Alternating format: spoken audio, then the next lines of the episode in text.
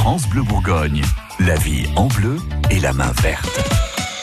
Votre magazine de la vie pratique vous donne des conseils tous les matins pour avoir un beau jardin ou un beau balcon. Gilles Sonnet, notre expert euh, en plantes et en fleurs, vous êtes là tous les matins à cette époque de l'année.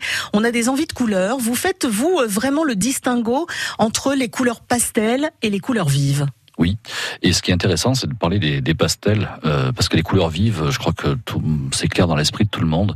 Un rouge, euh, un orange, tout ça, on peut parler de couleurs vives, de couleurs chaudes.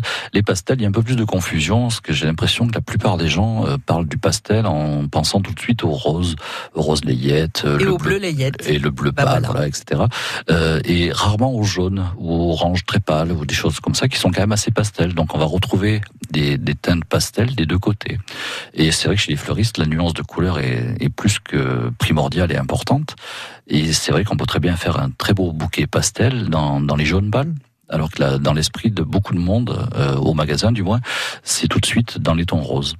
Mais alors justement, euh, quand on fait un bouquet de fleurs euh, avec des couleurs pastel, on va les mélanger avec des couleurs plus vives ou au contraire, euh, non, on les laisse comme ça? Alors là, tout est faisable. C'est vraiment la discussion avec le fleuriste qui va faire qu'on va sortir le bouquet qui nous plaît, mais on peut très bien mélanger du pastel et du vif pour souligner certaines certaines pointes de couleur, mais on peut très bien rester que sur du pastel, alors dans une harmonie de rose et de blanc ou dans une harmonie de jaune et de blanc, mais on peut très bien mélanger de l'orange et du rose. Ça peut être très joli.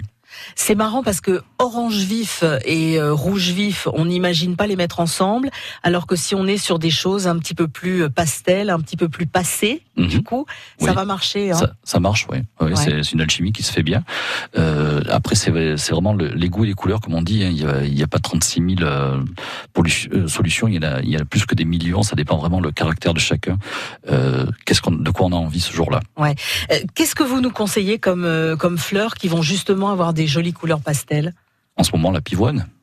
C'est ah la, reine des fleurs, bien sûr. Il y a aussi des couleurs très vives hein, chez les pivoines. Il y, a, le rouge pivoine, bien sûr. Il y a des couleurs assez vives, mais il y a quand même des très très beaux roses, des, très, des couleurs assez tendres qui sont, qui sont intéressantes. Et la, pivoine est vraiment la, star du moment. Une fleur qui s'épanouit bien, qui, qui s'ouvre, qui, qui est intéressante. Merci Gilles Sonnet, dont les conseils sont à retrouver euh, quand vous le souhaitez sur francebleu.fr. France Bleu Bourgogne.